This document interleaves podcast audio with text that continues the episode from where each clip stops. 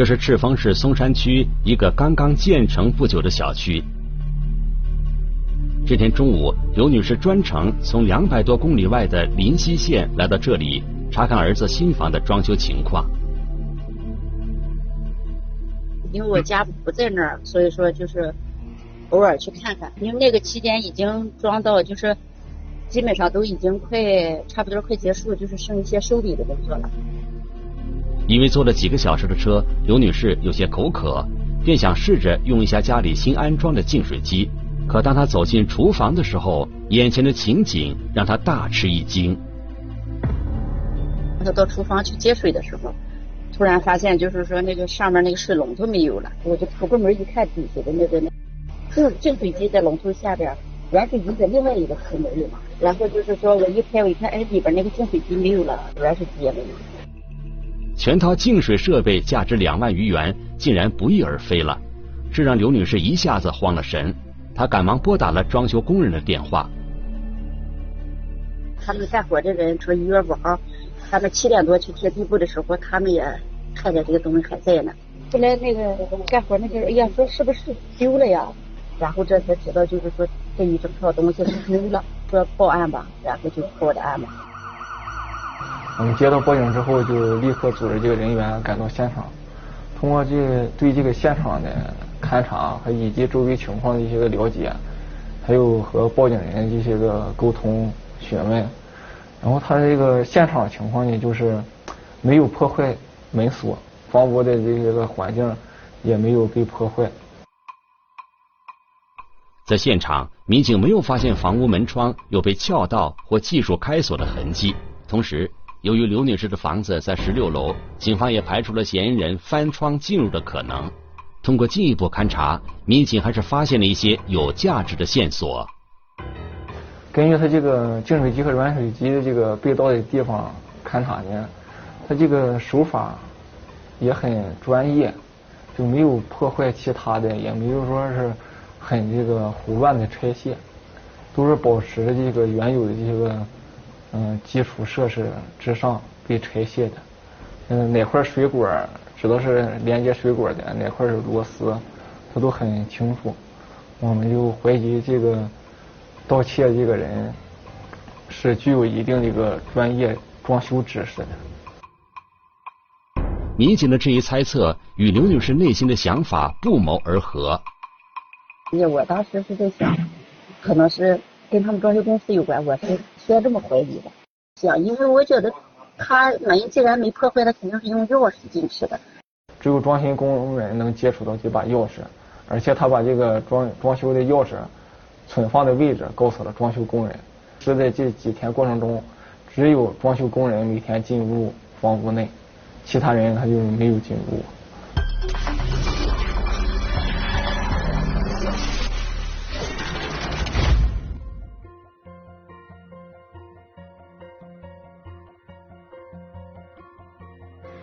聚焦一线，直击现场。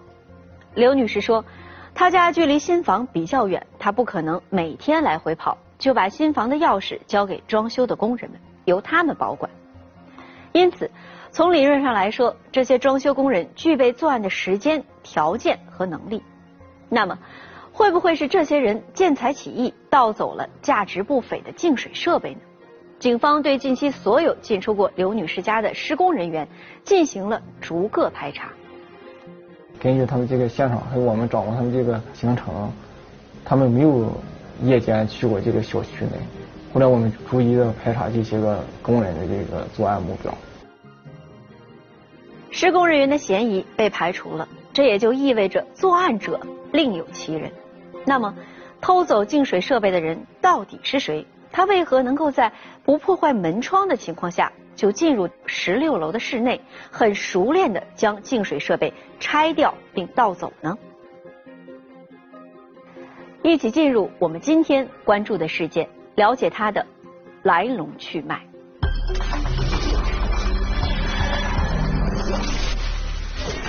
接连发生的警情。内部机房设施还有基本设施不够完善，基本就处于灯下黑的状态。意外发现的真相，工程的特征，就是他们把这个钥匙都放在了消防通道内的消防栓里。警方精心布控，嫌疑人为何没有上钩？新房谜案一线栏目正在播出。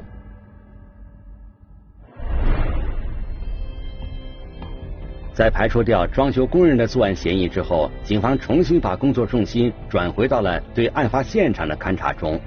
然而，由于施工期间进出房屋的人员众多，案发的准确时间又无法确定，民警的勘查并没有发现多少有价值的线索。随后，警方试图通过走访小区物业人员和调取监控视频，来寻找嫌疑人的踪迹。嫌疑人作案选择的是刚要交工的小区，内部机房设施还有基本设施都不完善，呃，基本就处于灯下黑的状态。内部的监控这块呃，基本都是没有的。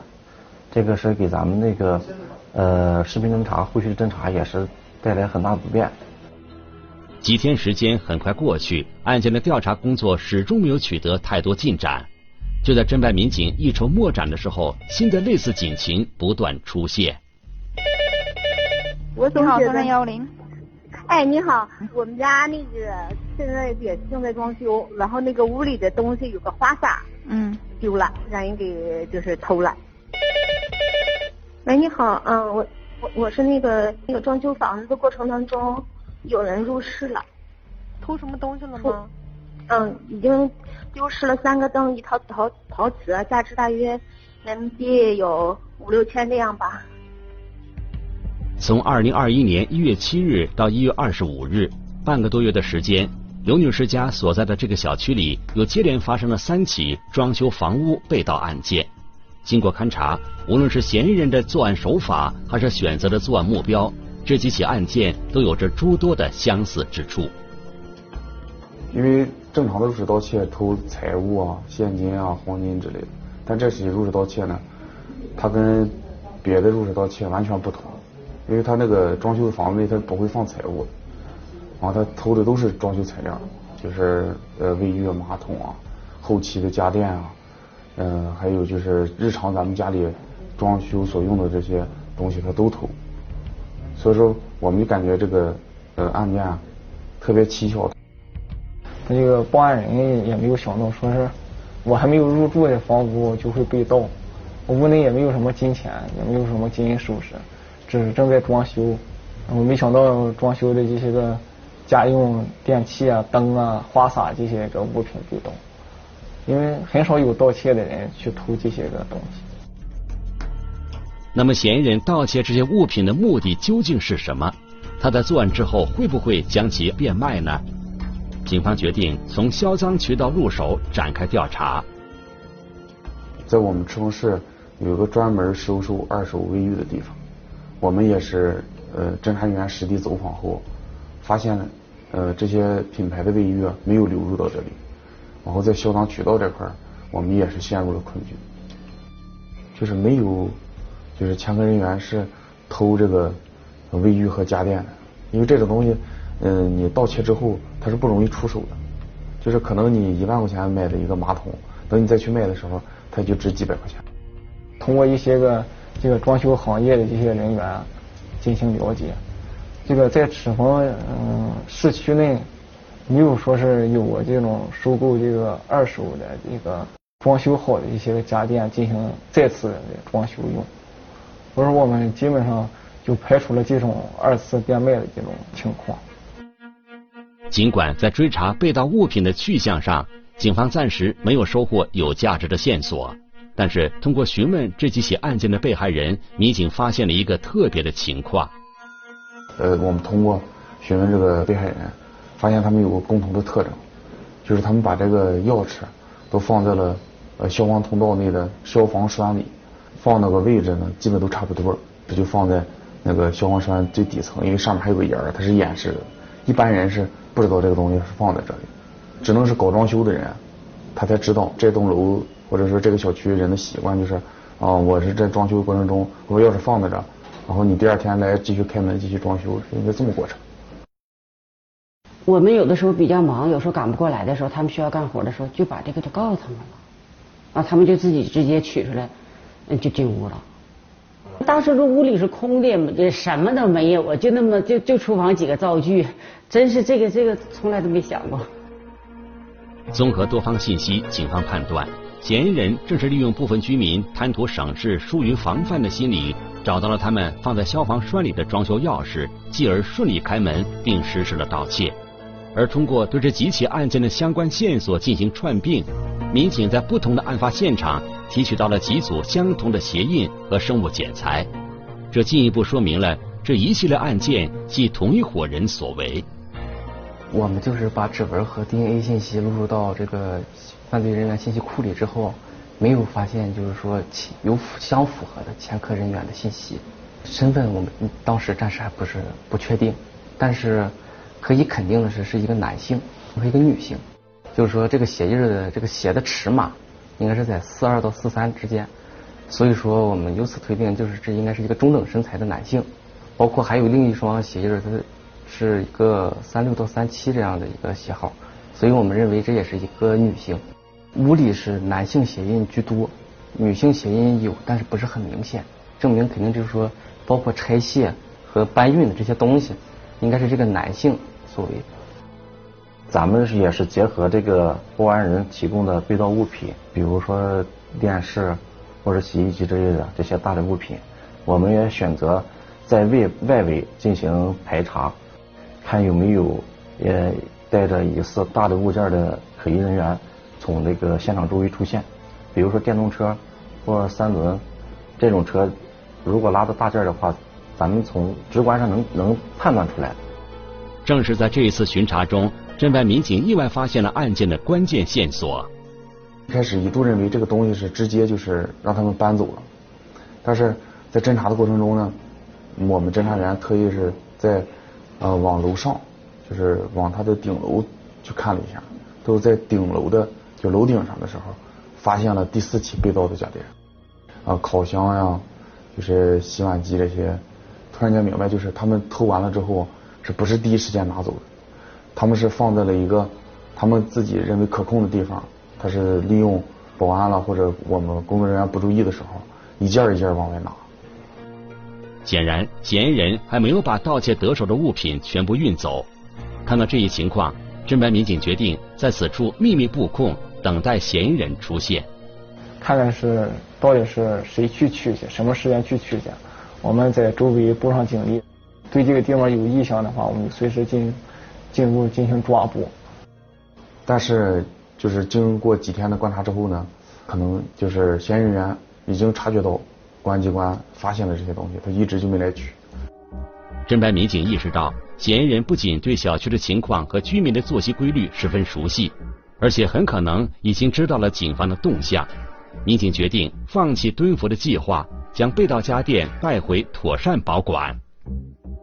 周围的百姓，嗯，议论纷纷，压力也非常大。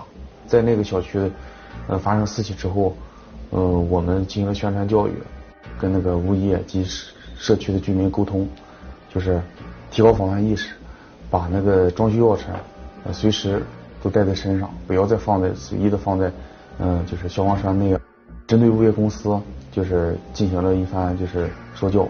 让他们抓紧的把小区内的监控完善，加强保安的巡逻。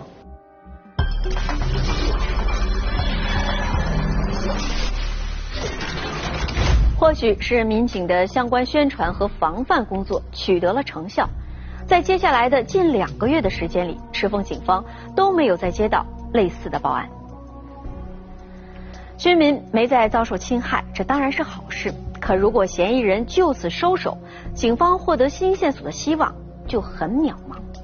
然而，就在案件的侦破工作陷入停滞时，二零二一年三月十七日，嫌疑人又出手了。这一次，嫌疑人是否会露出马脚呢？这一系列发生在装修屋内的盗窃案，警方最终会如何侦破呢？我们来听听本案涉及的相关各方声音，解开疑问，还原真相。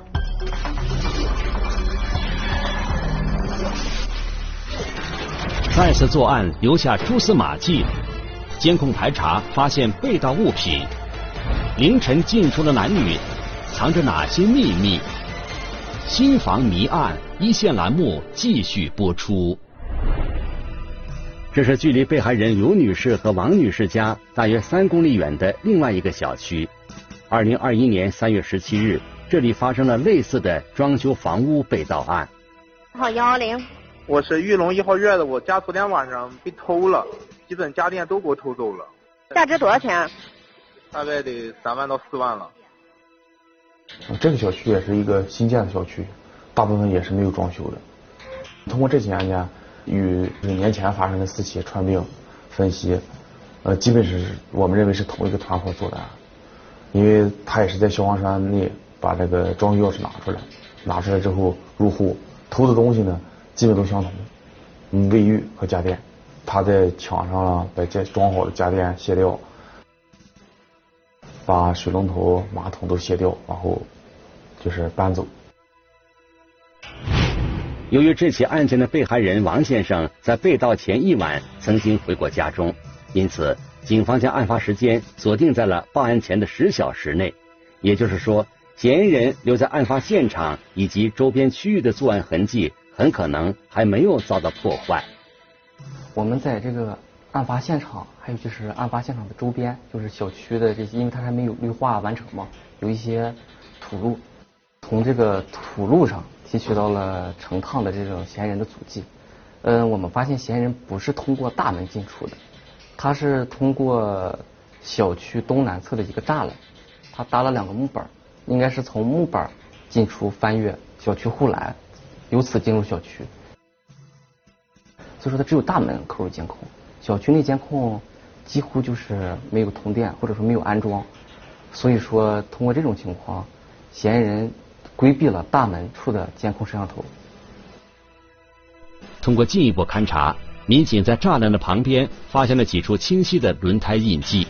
综合现场物品被盗的情况，警方判断，这很可能是嫌疑人作案时所用车辆留下的痕迹。因为你要是说皮卡车或者是大型车辆，它的轮胎会比较宽。我们当时现场发现的这些轮胎比较细、比较窄，两个。轮胎之间的间距也比较小，而且当时留的压痕也不是很重，所以说我们推断车辆应该不是很沉，所以说由此推断应该是在三轮车或者是电动车辆。根据现场勘查获得的线索，负责视频侦查的民警有了重大发现。三月十六日凌晨四点，一对可疑的男女出现在了小区的围栏附近。第一次出现在。呃，视频画面里的是两个人同骑一辆电动车。嗯，咱们在视频追击的时候发现，他们两人共乘一辆电电动车围着这该小区转了一圈，进入了该小区。几分钟之后，一人骑着一辆电动车迅速离开了现场。他们对这个监控这块还是有一定的避讳的，有意的也有闪躲的行为。呃，并且咱们在这个视频追击的过程中发现，这个嫌疑人。电瓶车上也带着那些脚踢，也可能是方便他作案作案工具。凌晨四点，大多数居民都在熟睡，这对鬼鬼祟祟的男女为何会在此时翻墙进入小区？又为何会在几分钟后匆忙逃离呢？通过走访小区的保安，民警了解到了事情的真相。我当时是值夜班，完了是在门岗。完了是两个啊，两个可疑人员出了那个园区，完了我直接是喊了一嘴子，问我说你们俩是干啥的？因为凌晨四点那功夫吧，他那个装修工人他应该都是已经撤退了，没有说是干活的或者往外头拉东西的。完了他们俩就表现出很慌张的样子，推着电动车开始跑。完了我怎么叫也不停，后来我就追出去了。由于被小区保安发现，两名嫌疑人在三月十六日凌晨并没有实施作案。三月十七日零点三十五分，在改换了着装之后，两名嫌疑人卷土重来，再次出现在了该小区的监控画面中。发现这两名嫌疑人也是同样的路线，嗯，同样的电瓶车，但是这次发现男性嫌疑人将电视机放在呃电瓶车的脚踏板上。咱们分析应该是作案后，因为他们这两人表现的就是非常急切的要离开这个地方。经过辨认，这两名嫌疑人用电动车拉走了电视机、洗衣机等家电，正是王先生家的被盗物品。警方随即对嫌疑车辆的行驶轨迹进行了追踪。随着那个咱们这个视频侦侦查深入，咱们成功的将这个嫌疑人锁定在红山区一个小区内。嫌疑人当时作完案之后进入了该小区，呃，当晚未曾再出来。赤峰警方立即组织民警在两名嫌疑人藏身的这一小区展开了秘密摸排。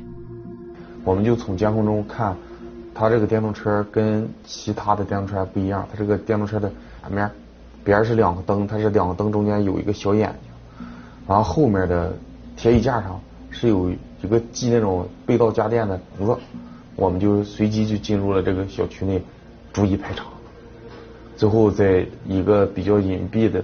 角落里发现了这辆电动车。很快，民警就在这个小区里找到了监控中女性嫌疑人所骑乘的那辆电动车，而同行男子所骑的电动车则没有了踪影。通过进一步暗访调查，民警了解到，嫌疑女子名叫杨斌，三十六岁，内蒙古巴林左旗人。杨某家中呢有两个孩子，嗯，大女儿是六七岁左右。小女儿是刚满一周岁，嗯，杨某的丈夫呢从事企业工作，他企业的工人，他基本都是夜间上班。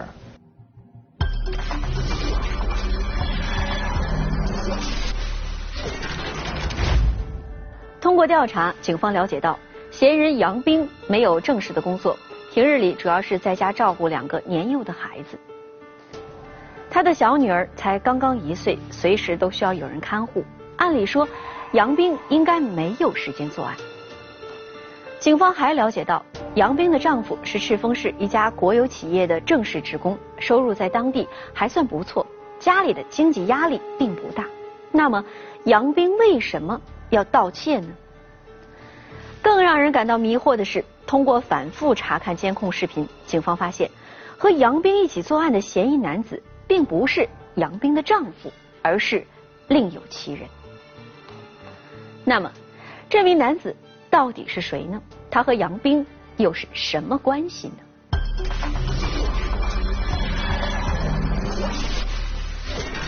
照顾孩子的母亲为何成为嫌疑人？共同作案的背后还有着怎样的纠葛？新房谜案一线栏目继续播出。一开始我们认为他应该是个团伙作案，应该是一个很庞大的团伙，因为他得有人搬这些东西，很大嘛。我们寻思就是继续跟着密摸排，看看是不是能摸出一个更大的团伙。为了避免打草惊蛇，警方在查明杨斌的身份后，并没有立即对其实施抓捕，而是在其所居住的小区楼下展开了蹲守。经过近十个小时的等待，民警发现杨兵独自一人下了楼，并且驾驶着作案用的那辆电动车驶出了小区大门。是出现了一名嫌疑人，我们就对这名嫌疑人进行了一个跟踪，嗯，想把他们这个团伙一起抓掉。后来经过这个不断的一个跟踪吧，发现这名女子她是与一名男子见面。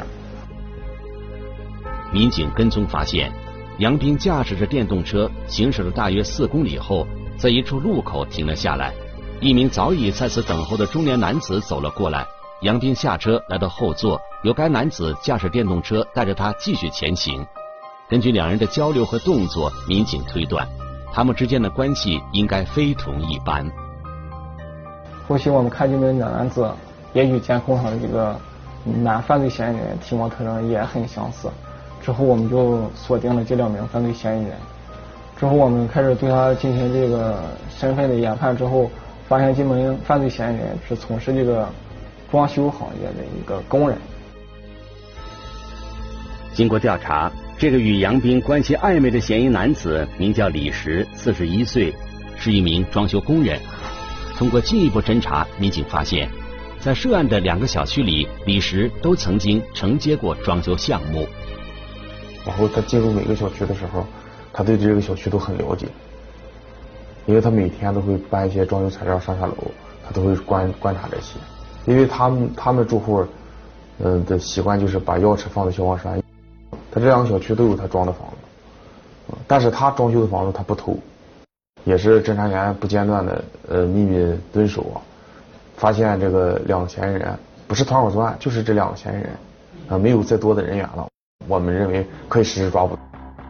在掌握了充足的证据之后，赤峰警方对这两名嫌疑人实施了抓捕。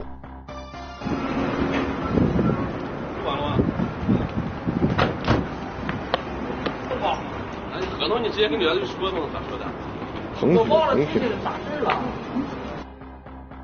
被捕之后，李石和杨斌对于他们参与作案的事实供认不讳。经过审讯，两人交代，从二零二零年底开始，他们通过盗取装修钥匙开门的方式，已经连续作案十一起。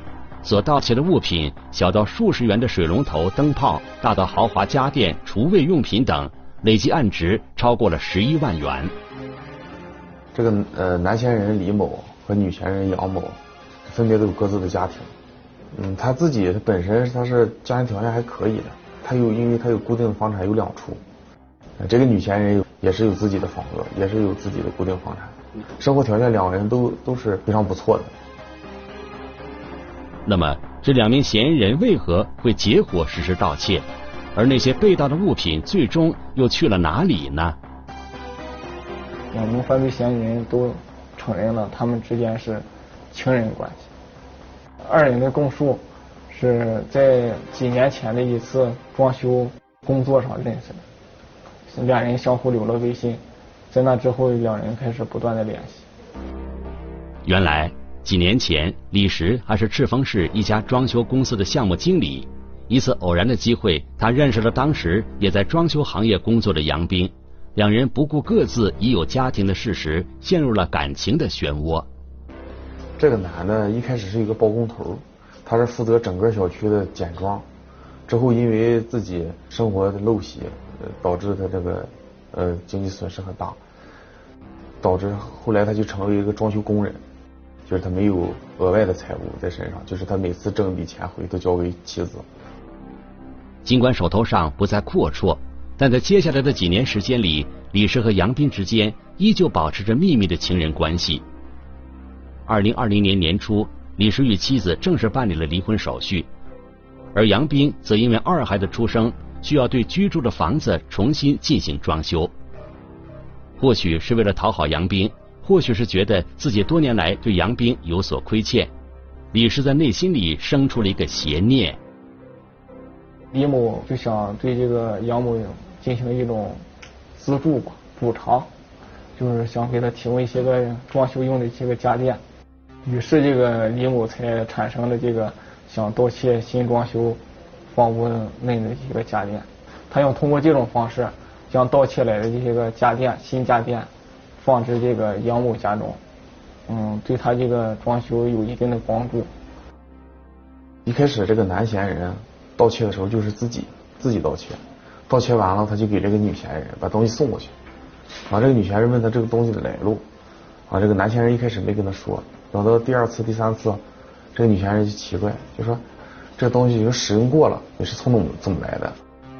面对杨斌的质问，李石只能将实情和盘托出。在得知真相后，杨斌非但没有责怪李石，反倒成为了他作案的帮手。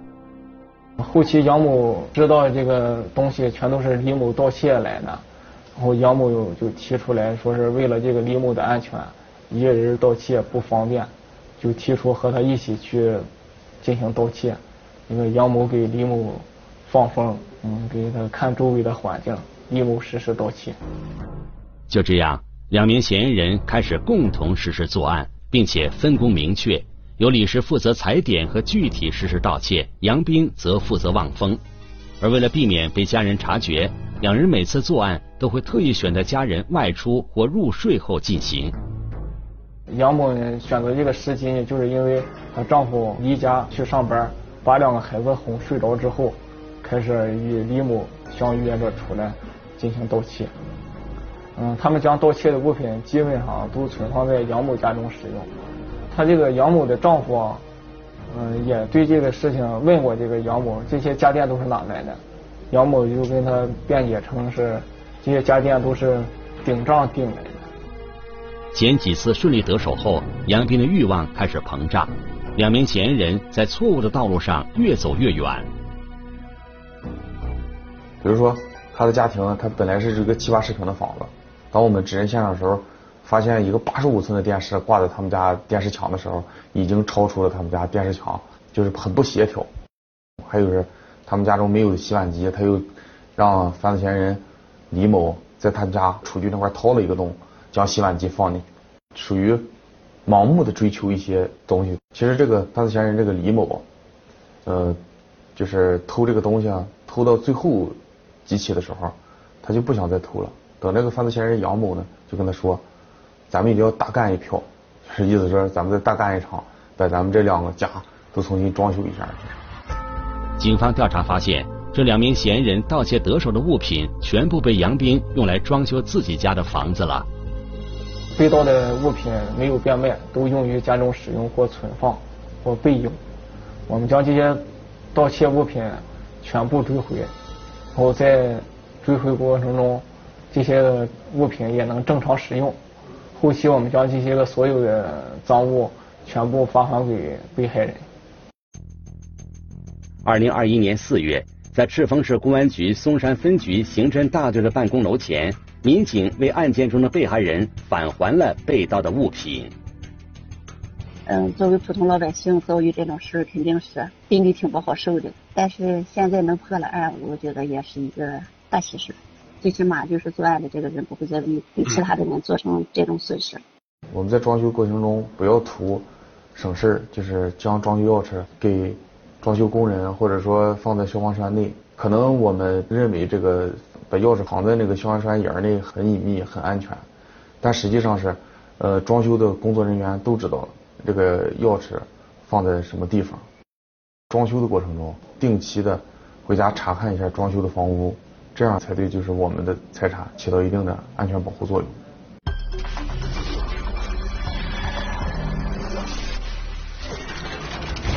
本案中，杨斌和李石突破了两道底线。为了在一起，他们不顾责任，突破了道德底线；而为了将这样的关系维持下去，更是为了满足不断膨胀的欲望，他们又突破了法律的底线。目前，二人因涉嫌盗窃罪已经被当地检察机关依法提起公诉。本案中，嫌疑人盗取物品呢，并没有转卖，而是自己使用。案件侦破之后，大部分的物品也已经返还给了被害人。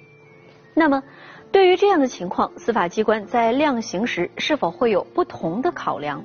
如果被害人发现被返还的物品有损坏、磨损等情况，是否可以要求被告人进行赔偿呢？我们来听听北京师范大学刑事法律科学研究院袁斌教授的解读。这里面涉及到两个问题，一个问题就是追缴。根据最高人民法院关于适用刑事诉讼法解释的规定，对于这个追缴退赔的情况，明确的规定了追缴退赔的情况可以作为量刑情节考虑。那么结合到本案里追缴情况比较良好，在量刑的时候会适当的以从宽考虑。如果说被害人的财物，受到了这个损坏，或者出现了一些折旧这种情况，根据我国刑事诉讼法的规定以及最高人民法院的这个解释，这个被害人是可以要求犯罪嫌疑人、被告人予以赔偿的。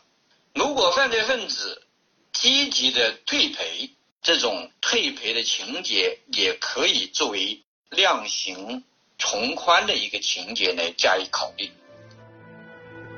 今天的这起案件也给大家提了个醒：装修要有防盗意识，钥匙要妥善保管，不能给不法人员可乘之机。